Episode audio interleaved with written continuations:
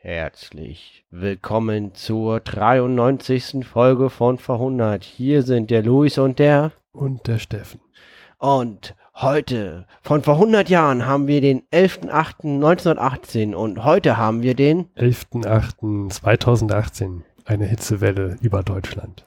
Ja, und äh, die Folge gliedert sich wie folgt. Wir haben am Anfang die Hausmeisterthemen begrenzt auf zwei Minuten, denn Podcaster reden ja bekanntlich viel zu lange und viel zu gern. Und deswegen begrenzen wir das auf eine Eieruhr mit zwei Minuten. Also vor allen Dingen über sich selbst und nicht über das Thema, über das sie eigentlich reden sollten. Danach kommen wir zum Eingemachten, zum Eingekesselten, zum Brennpunkt, zu dem eigentlichen Sinn dieser ganzen Sendung, zu den Meldungen aus der Zeit von vor 100 Jahren. Und abgerundet zum Schluss kommt doch mal der Totholzteil. Ich habe den Harry Graf Kessner mitgebracht. Steffen, hast du was mitgebracht? Ähm, ja, ich habe auch was mitgebracht, nämlich Forgotten Voices of the Great War. Ich kenne ja meinen Buchtitel bekanntlich. Ja. Von Max Arthur. Sehr schön. Und äh, das ist die Gliederung für die heutige Folge und damit beginnen wir mit dem ersten Punkt auf der Agenda, nämlich mit den Hausmeisterthemen. Wo sind wir, Steffen? Wir sind bei dir und es ist tatsächlich gar nicht so warm, wie ich gedacht hätte. Ich dachte, man kommt hier in deinen in deinen Kabuff im, im Dachgeschoss und es ist brühende Hitze, aber tatsächlich ist dem nicht so. Ja, aber ich habe hier einen Lüfter laufen und äh, außerdem, ich bin jetzt gerade zwei Wochen Fahrrad gefahren. Das war ganz schön. Von Stockholm bis Berlin bin ich mit dem Fahrrad durchgefahren mit einem Kumpel und äh, morgen geht's in den nächsten Urlaub. Ich habe gerade eine kleine Urlaubswelle und wir haben es geschafft, in dieser kleinen Pause noch diese Folge anzusetzen und zu treffen und auch aufzunehmen.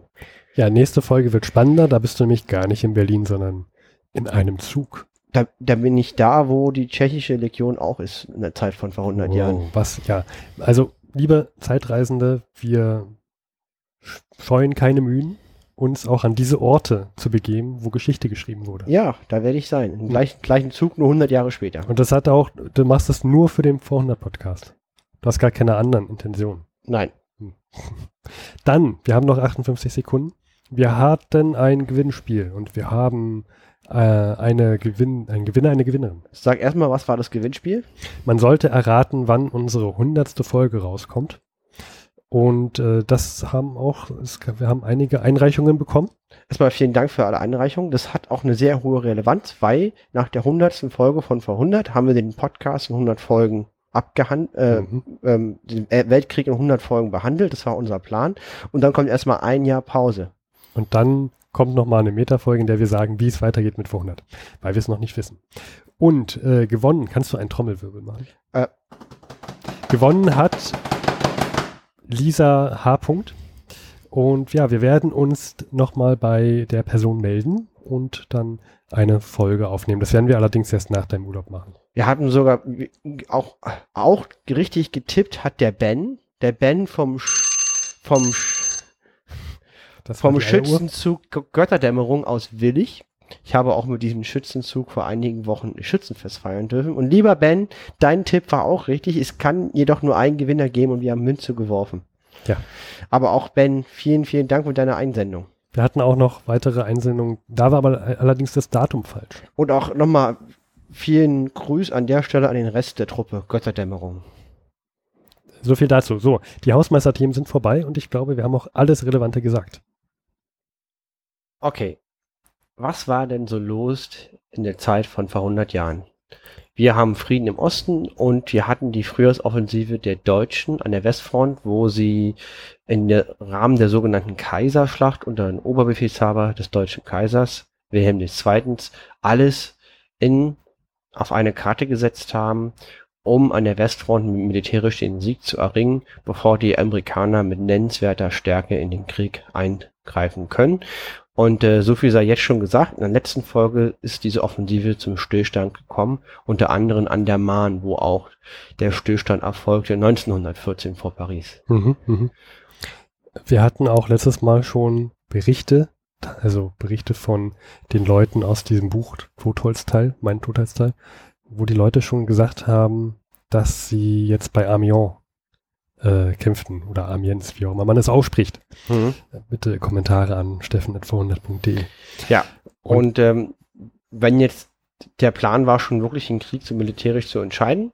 Nun gibt es keine Pressefreiheit. Und jetzt ist ja auch mal spannend, was jetzt die deutsche Presse unter Kontrolle der Regierung darüber schreibt. Und ähm, selbst die oberste Heeresleitung äh, hat, hat eingeräumt, dass ähm, Rückzüge erfolgen, Rückverlegungen an der Westfront sind und dass zumindestens die große Offensive nicht strategisch entscheidend ist wie geplant. Es wurde aber auch betont, dass bei dieser Rückverlegung alle dem Feind nutzbringende Anlagen zerstört wurden. Hm. Das ist so Schadensbegrenzung, oder? Ja, also ist es aber schon Eingeständnis der, der Niederlage insofern, dass die Offensive gescheitert ist, weil das war der große Plan. Ähm, Harry Karl Kessler, da, dazu kommen wir später nochmal, der, der, der, der, der hat die Meldung gelesen und der findet es als sehr positiv, dass Ludendorff und Hindenburg in der Lage sind, ihr, ihr Fehler einzugestehen oder ihr, oder die Wahrheit einzugestehen. Ja, die Meldung, von der du das da hast, die ist vom 29.07. Mhm. Interessant ist, wenn wir ein bisschen weiter ein paar Tage nach hinten springen, nämlich so zum 8. bis 11.08. Ähm, 1918, denn da gibt es die Schlacht von Amiens. Amiens. Mhm. Die beginnt am, am 8.8. Das war eine große Offensive von ähm, den, den Entente-Mächten. Und über diesen 8.8. Äh, sagt Ludendorff auch später, dass es, ich habe jetzt das Zitat gerade nicht mehr, aber dass es ein, einer der schlimmsten Tage äh, in diesem Krieg war für den, ähm, na, für die Deutschen. Ich suche gerade noch nach dem Satz, wie er das gesagt hat. Er sagte, es war ein schwarzer Tag des deutschen Heeres. Ähm, denn dieser 8. 8. 1918, da kam, ähm, das kam tatsächlich mal auch wieder zu ein paar Durchbrüchen. Mhm. Äh, zehn Kilometer konnten im Durchschnitt äh, erzielt werden. Was sehr viel ist. Und äh, dazu komme ich später auch noch, denn da gibt es einen kleinen Bericht drüber in dem Buch, was Re ich lese. Genau, Rika Kessler hat das auch beschrieben gehabt, dass das ähm, sehr, sehr, sehr starker, hm. erfolgreicher Angriff war. Wir haben auch eine Meldung, die nochmal die Tragweite des Geschehens ähm, begreiflich machen. Und zwar Stand heute aus der Zeit von vor 100 Jahren gibt es in den ersten vier Kriegsjahren, weil wir haben ja schon vier Kriegsjahre durch, weil der Krieg begann ja im Sommer. Wir, wir haben jetzt das fünfte Kriegsjahr, als wenn man das unter unterjährig berechnet. Mhm. Ähm, gibt es schon 11 Millionen Tote und 19 Millionen Verwundete. Das sind gigantische Größenordnungen im fünften Kriegsjahr. Ja, Wahnsinn, ne? Mhm. Das ist den, ist den allen nicht bewusst gewesen, als sie da freudestrahlend in den Krieg eintraten. Ja. Bin ich, ich frage mich so, wenn und wenn, hätte, würde und so weiter. Aber ähm, ich kann mir vorstellen, dass einige trotzdem das nochmal machen würden, wenn sie wüssten, wie viel ungefähr das kosten würde. Du hast immer solche Leute, ich denke, ja, aber ja. viele hätten doch die Sache gern irgendwie anders gelöst. Friedlich gelöst, ja, ja. Ja. Tja, so viel dazu. Dann ähm, haben wir auch noch eine schöne, Ze äh, schöne Meldung, die fand ich sehr interessant, denn da melden sich die, ähm, die Arbeit, die Solinger Arbeitgeberschaft. Mhm. Ähm, diese sind so Industriearbeiter und sie möchten gerne eine Senkung der Arbeitszeit haben. Und die Höhe fand ich doch sehr interessant, denn Zurzeit sind es 57 Stunden und sie würden gerne runtergehen auf 54 Stunden bei vollem Lohnausgleich. Aus so heutiger Sicht denke, ja, bitte tut das. Ja, aber gut, man Sommer 1918 ja, ist ja, ja, ein ganz anderer Rahmen. Und äh, die Alternative, ich, ich würde trotzdem lieber 57 Stunden da arbeiten, als an der Front zu stehen. Ja. Und wie würde man das schon schaffen? Überleg dir mal, ja, was das auch für Verhältnisse auch in, in Deutschland dann selber waren, also in der Heimat dass man dann da 57 Stunden Industriearbeit hatte. Unter Mangelernährung, ne? Ja. Absolut. Und äh, interessant ist aber, dass sie trotzdem die, diese, diese Senkung auch durchbekommen haben. Also, dass man selbst in so Phasen, die natürlich viel höhere Arbeitsplatz reduzieren kann, dass das doch möglich ist. Aber fand ich erstmal interessant. Ja, vielleicht will man das auch lieber da machen, als ähm, zurzeit gerade auch im, im Russland zu sein, beziehungsweise in der äh, Sowjetunion, denn dort gibt es immer wieder neue Meldungen, dass es grauenhafte Hungersnot gäbe. Genau, weil Russland ist komplettes Chaos. Bürgerkrieg, Rot gegen Weiß, Ja. Hometown-Truppen sind gelandet, die Deutschen marodieren auch noch rum und es ist ein offenes Schlachtfeld und die Versorgung bricht zusammen. Ja, da kann ich mir auch gut vorstellen, es ist ja gerade so eine Art Wechsel des kompletten Systems und da, da kann doch nicht alles gut organisiert werden. Nee, Also das, da stelle ich mir auch vor, dass es sehr viel Chaos gibt, ja. ja. Haben wir sonst noch was? nee, das war's erstmal und ich würde auch dann sagen, wir kommen zum Totholzteil. Genau. Kommen wir zum letzten Punkt für heute, den Totholzteil. Und ähm, Harry Karl Kessler war die letzten zwei Wochen komplett in Berlin. Mhm. Ich werde wieder zusammenfassen, was er erlebt hat. In den letzten zwei Wochen vom 29. Juli bis zum 11.8. Und Harry Karl Kessler ist ja der Tausendsasser, James Bond etc. etc. Wir kennen das. Genau, er war in der Schweiz, ist jetzt in Berlin, um ähm, beim Auswärtigen Amt umzuschwören und äh, verschiedene Dinge zu tun, unter anderem ähm, zu sondieren, wie man einen besseren Frieden im Osten erzielen kann und äh, beschreibt sehr gut, was passiert. Und ähm, sein, erste, sein erster Satz ist, für diese Zeitperiode ist, der gestrige Bericht deutet vorsichtig den Rückzug von der Mahn an. Zitat Ende.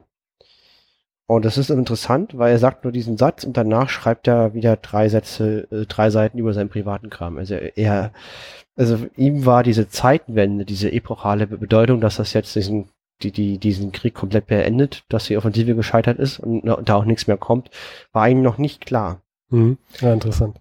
Ähm, So die Frage, woher er da seine Berichte hatte, wenn er vielleicht nur Zeitung in diesem Fall mal gelesen hat und sich nicht mit anderen Leuten darüber unterhielt, mhm. dann hat er vielleicht auch diese Pressemeldung ganz anders gelesen und gedeutet. Genau. Dann unterhält er sich mit einem Zeitgenossen namens Nasse. Und hier ist auch interessant, wie die sozusagen den, den Krieg sehen. Zitat. Nasse äußerte sich über den Krieg sehr pessimistisch. Er sehe nicht, wie wir ihn beendigen könnten. Die Amerikaner wollen ihn durchfechten und werden ihren Bundesgenossen nicht erlauben, Frieden zu schließen, selbst wenn diese wollten. Eine militärische Beendigung des Krieges schiene ihm nicht mehr möglich. Wenn der Krieg noch zwei Jahre dauere, sei er der Ruin, Ruin Europas. Ja, wenn, wird, er, wird er nicht. Können wir schon mal spoilern. Äh, und jetzt fasst er nochmal die, aus seiner Sicht die militärische Lage zusammen. Zitat. Ausbleiben erwarteter entscheidender militärischer Erfolge. Also, genau. Also er, er, er nennt, ich fange vorne an, Gründe, die gegen Deutschland sprechen und Gründe, die für Deutschland sprechen Mhm. in der aktuellen Lage. Gründe, die gegen Deutschland sprechen, Zitat. Ausbleiben erwarteter entscheidender militärischer Erfolge, Schwierigkeiten im Ersatz, die Zersetzung Österreichs, Amerikas Kriegswille, die Schulden, die von Jahr zu Jahr drohender werden, für und sprechen die abflauende Stimmung in Frankreich, die schwindende Handelsflotte und Versorgung Englands, die Bedrohung Ägyptens und Indiens, die unvergleichliche Kriegserfahrung und das Glück Hindenburgs und Ludendorffs, die Überlegenheit unserer Technik und Erfindungskraft, unsere Fähigkeit und wenn sie zustande kommt, die wirtschaftliche Unterstützung durch Russland. Alles in allem ist die Stimmung düster. Zitat Ende. Das ist eine gute Einschätzung, finde ich. Mhm. Obwohl, er, obwohl er das mit der Mahn nicht so richtig verstanden hat oder nicht gedeutet hat. Ja, auch der U-Boot-Krieg, also die, die, die produzieren schon mehr, als die versenken. So eine ganz gute Einschätzung, wie ich finde. Dann kommt nochmal eine Einschätzung von Stresemann, den Ah. großen Politiker. Mit dem scheint er sich ja ganz gut verstanden zu haben, ja. Genau, also er berichtet am 1. August, auch sehr schön. Fünftes Kriegsjahr. Mit Fieber zu Hause. Stresemann schreibt mir aus Rügen. Zitat Stresemann.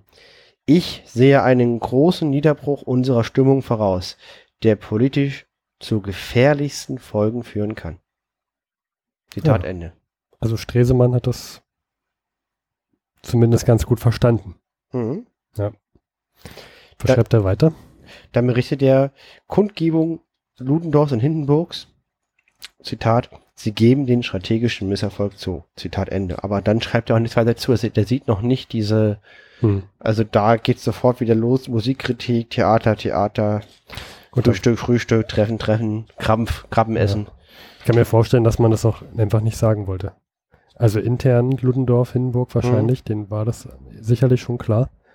Ähm, beginnt ja dann auch schon Ende August, so September, so beginnt das ja schon, dass die Hm. sagen, wir müssen jetzt hier mal langsam. Am 5. August, Zitat. Im Schutze des Sonntags haben wir unseren Rückzug bis zu Eisne fortgesetzt und Soissons aufgegeben. Der Heeresbericht meldet, wir stehen an der Eisne und an der Feste in Gefechtsfühlung mit dem Feinde. Das Beste daran ist, dass Hindenburg und Ludendorff Charakter haben, rücksichtslos auch schmerzliche Entschlüsse fassen. Solchen Männern kann man vertrauen. Falkenhayn war anderer Art. Sonst hätte er uns fünf Monate Verdun erspart. Okay. Also ja. Falkenhayn war der oberste Chef ja, ja. vor Ludendorff Hindenburg und der, also der sieht es eigentlich, dass sie das zugeben, erstmal als positiv. Der, der sieht noch nicht, dass, also für, für den kann der Krieg nur zwei Jahre weitergehen. Darüber macht er sich mehr Sorgen gerade. Mhm. Okay. Ähm, Ja, also zur Schlacht ähm, bei A- Am, Am, Amiren, Am, wie auch immer man es ausspricht, wurde ja auch gesagt, dass Ludendorff erstmal nach den ersten Tagen nicht zu, sich zurückziehen wollte. Ähm, ihm wurde dann aber von allen Seiten gesagt, nee, das können wir nicht halten und wir müssen unbedingt uns zurückziehen. Und die allgemeine Einschätzung ist auch, dass hätten die sich nicht zurückgezogen, dann wäre wär das eigentlich nur zum Nachteil des, der deutschen Soldaten Mhm. gewesen. Also die hätten da auch nichts mehr reißen können, wenn die sich nicht zurückgezogen hätten. ja, da war die Luft raus. Aber da musste auch erstmal wohl über, überredet werden. Genau, weil wir hatten ja über diese Offensive der Engländer gesprochen, von Mhm. diesem 8.8. Da, dazu kommt der Tagebucheintrag vom 9.8. Ja. Zitat. Der gestrige Abendbericht meldet, Angriff der Engländer zwischen bla bla bla und bla bla bla, Feind ist in unsere Stellung eingedrungen. Unsere gestrige Schlappe an der Somme ist nach den heutigen Berichten recht ernst. Die Engländer sind zehn Kilometer vorgekommen und haben, wie wir eingestehen, viele Gefangene und Geschütze erbeutet. Ja. Zumindest ist das ja auch korrekt. Das ist ja das, was passiert ist nach heutigen Quellen. Ja, also da, da wird es ihm dann jetzt schon langsam bewusst. Ne? Mhm. Das, das ist jetzt ein erheblicher Wendepunkt. Ist, kein, ist, ist nicht nur ein Schluck auf, sondern Mhm. schon Fieber. Ähm, dann mein letzter, mein letzter Beitrag hierzu äh, ist nochmal ein Bericht von ihm, wie es in Berlin aussieht, was ich ganz interessant finde. Und zwar vom 11. August, vom letzten Tag, heute von vor 100 Jahren, zum Zeitpunkt des Erscheinens der Folge, sagt er, Mittelstand und Volk in Berlin nehmen, wie mir scheint, die Gefahr im Osten und die Misserfolge im Westen ziemlich dickfällig. Heute Abend waren die Vergnügungslokale in der Friedrichstadt überfüllt. Das Leben brodelt wie gewöhnlich. Soldaten und Huren, die Mengen bei Sekt und Musik und im Zigarettenqualm. Ici on danse. Wie beim Bastillensturm. Hm.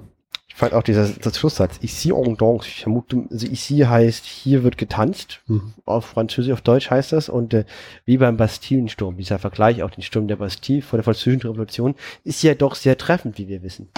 Ja. Ich kann mir, ich, da, da würde mich aber mehr interessieren. Das ist mir ein bisschen, also da hätte ich es jetzt schöner noch gefunden, wenn er so ein, ein bisschen mehr ins Detail gegangen wäre, warum die Leute jetzt feiern. Wirklich nur, weil sie das ignorieren und nicht Mhm. ernst nehmen oder weil sie das, weil ihnen das bewusst ist, aber die jetzt einfach das ignorieren wollen.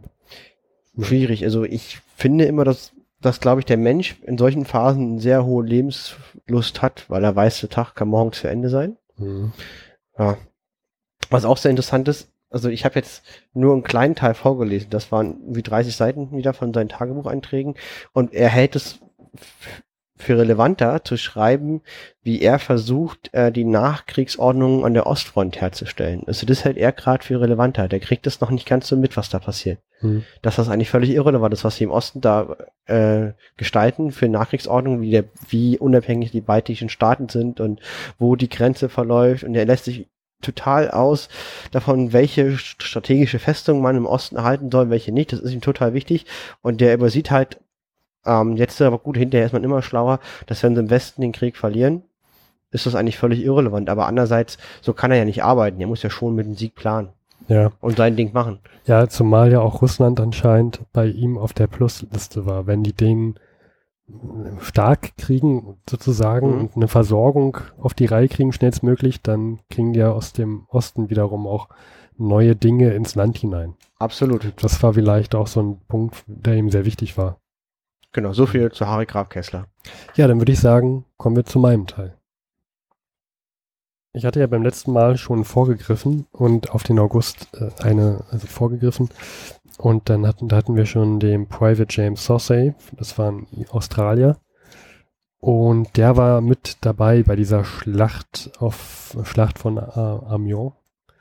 Und ähm, er meinte, am Ende waren sie erstmalig wieder auf Gebiet, was sie vorher noch nie betreten hatten. Und da hat er auch diesen Satz äh, geschrieben, ähm, der Krieg kommt zum Ende, wir kommen durch. Und er hatte erstmalig das Gefühl, dass das hier tatsächlich was wird. Dieses, dieses ganze, diese ganze Arbeit, das bringt jetzt mal was. Und diese Australier, die sind hier, da kommt gleich noch einer. Die Australier, die waren sowieso bei dieser Schlacht auch eine von der Fraktion, sage ich jetzt mal, die äh, mit einem großen Durchbruch erzielt hatten. Daher fand ich es auch sehr interessant, dass der Max Arthur hier auch in Australien mit drauf eingenommen hat. Ähm, wir haben in dem gleichen Zeitraum auch noch ähm, Tom Bracey. Und der sagte, dass er während dieser Schlacht 48 Pfund tragen musste. Und es war ein Geschütz, was er tragen musste. 48 Pfund. Es gab während der die ganzen Zeit im Krieg wollte er nie von einem, von einem Schrapnell getroffen werden und das war das einzige Mal, wo er das sich wirklich mal gewünscht hätte. Ja, 48 Pfund musste er die ganze Zeit tragen und das ist ihm, das war ihm so wichtig, dass man ihn jahrelang später fragt, was hast du über den Ersten Weltkrieg zu sagen? Und er sagt, diesen einen Augenblick. das fand ich auch inter- interessant. Dann kommen wir hier noch zu einem weiteren Bericht auch von einem Australier, Major S. Evers, und der beschreibt, wie sozusagen diese Schlacht von Amiens ähm, vorbereitet wurde. Und zwar, wie gesagt, sie begann ja am 8. August und davor kam ein General Monash auf die Idee, Mensch, wenn wir uns hier mit den Geschützen mal richtig positionieren würden. Und zwar so, dass sich die Deutschen mh, nicht in Stellung, also, also die Deutschen würden ja mitbekommen, wenn wir sie angreifen würden, weil wir ja unsere großen Geschütze auch schon in Position bringen müssen. Und auch unsere ganzen Panzer, die müssen wir auch schon zu einem bestimmten Ort fahren. Und das ist sehr laut. Und dann können die Deutschen sich natürlich darauf vorbereiten und in Stellung gehen. Und was wäre denn eigentlich, wenn man, wenn die das nicht mitbekommen würden? Dann hätten wir das Überraschungsmoment und die könnten sich nicht, in, sich nicht auf die Lauer legen und könnten sich auch nicht positionieren. Und das könnte doch dann einen Durchbruch erzielen.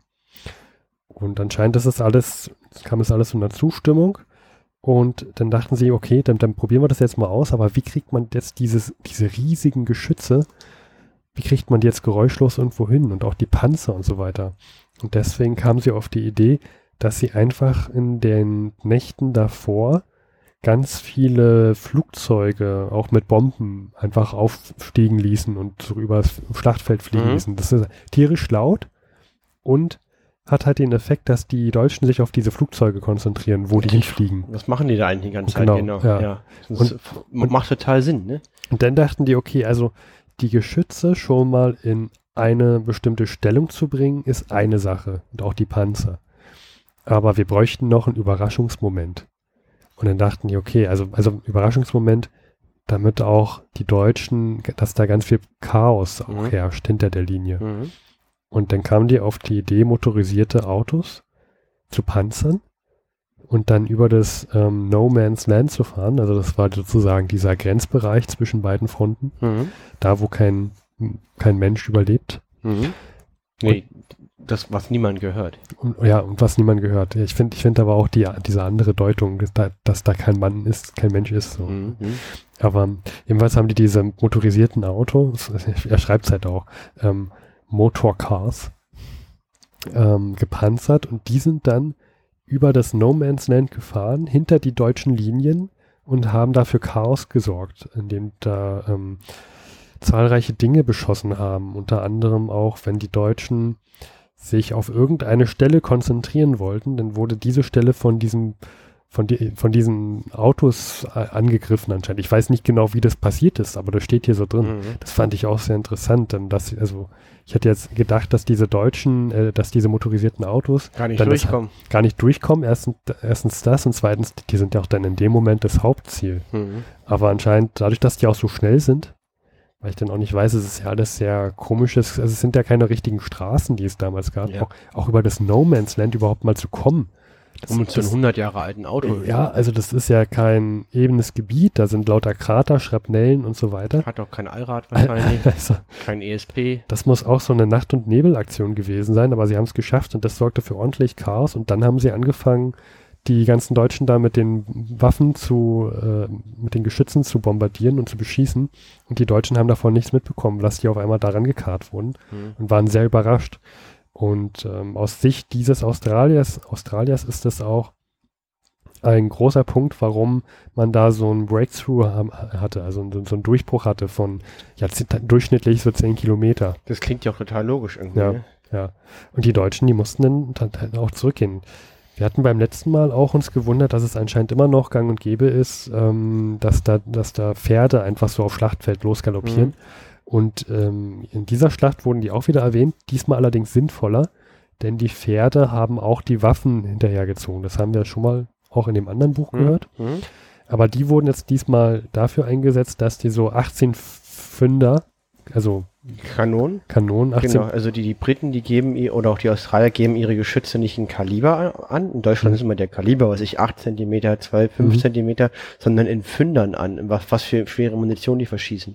Und, hat halt, und die haben halt 18 Pfünder im Galopp au- aufs Feld halt Hm? gebracht und sind dann, haben schnell so einen Turn gemacht, also Mhm. äh, sind, na, haben sich gedreht sozusagen, also Wahnsinn. und dann waren die Kanonen in Position und haben sofort losgeschossen. Und 18 Pfund ist eine ziemlich große Feldartillerie. Die ist nicht klein. Mhm. Das ist ein großes Geschütz. Ja, also das war logistisch sehr gut ausge, ausgeklügelt. Mhm. Die haben sich da einige Gedanken gemacht und also für, wenn ich, wenn ich das hier so lese, klar, das ist jetzt von einem Australier, der das überlebt hat und ähm, das sind alles Berichte aus den Erinnerungen, aber das klingt für mich total logisch, dass die Deutschen da keine Chance hatten. Das klingt sehr sinnvoll. Das erinnert mich, denk, lässt auch sehr den Zweiten Weltkrieg denken, wo die eben auch dann so gekämpft haben, dass sie Mhm. gar im Überraschungsmoment ähm, mit schnellen motorisierten Einheiten Durchbrüche erzielen, Chaos stiften und nicht ewig vorher bombardieren und Mhm. Massenangriffen, sondern mit kleinen Blitzkrieg-Taktiken, mit kleinen Nadelstichen. Und der eine, dieser äh, James Sossay, der schrieb auch, dass einige Deutsche sehr schnell aufgegeben haben, andere haben bis zum bitteren Ende ge gekämpft. Aber ja, bei dieser Schlacht wurden auch ein Haufen gefangen genommen. Also es gibt zum Beispiel Berichte von der zweiten Armee, die sagt, dass sie im Zeitraum 1 bis 20, also 1. bis 20. August, haben die 63.000, ähm, also okay, abzüglich Erkrankte haben die 43.000 verloren. Davon sind 26.000 vermisst. Und das ist halt auch so, weshalb der Ludendorff auch so überrascht war, dass auch im, am ersten Gefechtstag so viel auch gefangen genommen wurden. Das waren wirklich sehr, sehr viele Leute und das schreibt er hier auch der eine in seinem Bericht. Dann habe ich noch einen letzten, der ist sehr interessant, finde ich. Ist auch ein etwas längerer Bericht von Captain Montague Cleave. Und der war ähm, bei der Royal Garrison Artillery. Und der kriegt irgendwann früh am Morgen des 8. August kriegt er einen Anruf und da wird ihm gesagt, es kommt ein VIP diesen Nachmittag. Äh, bringen Sie sich in Stellung, polieren Sie alles auf, um 2.30 Uhr wird geschossen. Und er dachte, okay, da kommt irgendein wichtiger aus dem Hauptquartier vielleicht, irgendein General oder so. Er hat also seinen ganzen, seine ganzen Leute ausgeputzt, saubere Uniform gegeben und Stellung beziehen lassen. Und dann kommt 2.30 Uhr und äh, rate mal, wer kommt als VIP. Gar keiner, der, der Befehl zum Angriff. Nein. Es kommt His Majest, also seine Majestät King George V. Oh, krass. Hm. Und dieses Treffen ist sehr, sehr interessant, finde ich. Ähm, also es kam auch noch ein General mit, General Alexa, äh, Alexander. Und der König war sehr, sehr interessant an, ähm, ja, an so einer sehr, an so einer Waffe. Er sagt jetzt nicht an welche, aber ich vermute aus dem Kontext heraus, dass es die 12-Inch Howitzer ist. Die, ich habe ja auch so ein Mhm. Bild. Ja. Äh, Die, die Waffe haben sie jetzt im Durchmesser, im Kaliber angegeben, genau. Nicht, Ja. in, nicht, nicht in der Menge. Aber die ist sehr groß und zwar so groß, dass die, um geladen zu werden, von zwölf Mann geladen Ja, werden muss. ist, ist super schwere Artillerie. Das ist schwere Festungsartillerie von der. Ne? Ja. Und, und der König wollte aber zusehen, wie die geladen wird. Der war da sehr, sehr interessiert Mhm. dran. Und dann schreibt er halt, ja, und dann sind halt zwölf Leute, sechs pro Seite, mussten halt diese Waffe laden und ähm, mussten auch dieses, äh, die, die, ja, sagt man dazu immer noch Kugel, ja, die, äh, Beladung, die Granate. Granate da so reinstoßen Mhm. und ähm, meinten, okay, also wir haben sie jetzt geladen. Und der König sagt, dann, okay, dann abfeuern. Und bitte, er sagte, abfeuern bitte. Was der Autor von diesen Gedanken, der, die ich hier lese, auch meinte, ja, also die bei der Navy, die sagen immer noch bitte. Sehr interessant. Und er meinte, Das okay, wahrscheinlich gar nicht gewöhnt. ja. Und er sagte, okay, ähm, dann schießen wir sie jetzt ab. Und er gab den Befehl zum Abschießen und, und der König, der kommt ja nicht alleine, sondern hat dann noch so Ge- Gefolge dabei. Die haben sich alle abgewendet und die Finger in die Ohren gesteckt, weil sie dachten, das wird jetzt sehr laut. Und der König stand aber regungslos da und hat, ähm, wollte zugucken. Und hat sich dann nur so umgedreht zu den anderen und ähm, meinte dann nur sowas, also auch in einer sehr lauten Stimme meinte er, ich äh, glaube, das macht gar kein so großes Geräusch. Ähm, das meinte er natürlich mit so einem Augenzwinkern und guckt erst recht angestrengt zu der Waffe hin. Also er Mhm. wollte sich auch als harte Person geben, die da jetzt sich nicht wegdreht. Mhm. Und ja, also er sagt doch, also die wurde abgeschossen. Es gab einen riesigen Knall, aber es war jetzt kein, ähm, es war jetzt kein durchdringender Knall, sondern es war ein gentle bang, but a very gi- gi- gigantic one. Gentle bang, but a, ich liebe diese britischen Sätze. A gentle bang, but a very gigantic one. Das ist so typisch Englisch. Ich fand das auch so gut. Das ist sehr schön. Und äh, ich meine, der ist es aber auch, ich meine, die haben das wahrscheinlich den ganzen Tag, die müssen es auch irgendwie aushalten. ne? Ja, ja. Ich, also manche waren ja dann auch taub danach. Ähm, und dann wollte der König gerne die Karte sehen, einen Blick auf die Karte werfen. Und sagte, okay, und sind dann in, in so ein Zelt reingegangen, da war eine Karte aufgedreht, äh, aufgerollt.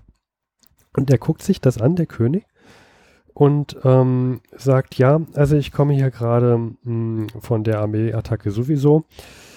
Und wenn ich das jetzt hier so richtig sehe mit dem ganzen System von den, von der, von der Eisenbahn, von den ganzen Schienen, dann müssten die Deutschen ja sich jetzt so lang bewegen, wenn sie äh, gegen, also wenn sie Nachschub holen möchten. Hm, vielleicht auch mit dem, mit dem Ziel IPAN. Hm, also wenn sie, da müssten sie ja, und dann hat er noch so weiter erzählt und kombiniert, da müssten sie ja bei der Dual Station ankommen irgendwann mal. Irgendwann müssen sie bei dieser einen Station ankommen, in Duyal oder wie auch immer man es ausspricht. Und äh, deswegen befehle ich jetzt auf diese St- Station, ähm, die mal einmal zu beschießen. das, ja, das Befehl vom König ist Befehl. Und daraufhin haben sie dann diese, diese Ortschaft mit der Station einmal beschossen. Und jetzt schreibt er hier noch weiter, dass er später irgendwann, er sagt jetzt nicht in welchem Zeitraum, später irgendwann kam er in diesem Ort und hat sich äh, unterhalten mit einer Frau. Und die sagte ihm, ja, äh, wissen Sie, Dual, das war ein sehr friedlicher Ort bis, äh, bis zum frühen August. Auf einmal, mitten, mitten am Nachmittag, gab es eine große Explosion in der Station. Und niemand wusste, wer das war. Ähm, nur wir wussten, dass wir jetzt bombardiert wurden. Ähm, einige Deutschen waren gerade mit ihrem Zug in der Station und, das, die Kugel, also diese die Granate, fiel auf deren Zug. Es gab große Verluste, aber wir waren alle sehr dankbar dafür. und jetzt, jetzt, jetzt schreibt er hier weiter, ja, also diese eine Idee von dem King, das hat tatsächlich extreme, äh, worked extremely well, aber der König hat es leider nie erfahren. Kann natürlich sein, dass es hier ausgedacht ist, dass es diese Frau nie gab, aber ich finde das einfach so, so Eine amüsant und eine schöne Geschichte. Geschichte. Schöne Geschichte. Also, Im Englischer geht es auch gar Ja. nicht. Da kommt der König an, wirft einen Blick auf die Karte und kombiniert geschickt und sagt, einmal diesen Ort beschießen und das funktioniert auch noch. Aber ich finde es aber auch irre, da kommt der König angelaufen und sagt, jetzt beschießt mal den Ort da hinten. Die machen das einfach so. Ja. Also ich meine, ist auch Ja. so. Aber gut, also aus dem Kontext heraus war er ja wohl auch bei der Navy und auch anscheinend irgendeine Art Ja. Befehlshaber und es ist der König. Natürlich, der kann das schon machen. Aber schon interessant, ne? Ja, ja. Also so viel dazu. Das fand ich, war auch wieder ein sehr schöner Bericht. Die könnten ruhig mm, länger sein, alle. Mhm. Das sind immer sehr kurze. Sind Very nicht, British Mhm. indeed. ja, also mal schauen. Es war sehr schön. Mal gucken, wie es weitergeht. Und ich glaube, damit sind wir auch schon am Ende. Genau, die nächste Folge, da werde ich in Russland sein. Mal gucken, wie wir das irgendwie ver ver ver ver verbauen, aber das schaffen wir schon. Bis dahin, liebe Zeitreisende, reist in die Zukunft, indem ihr Wartet.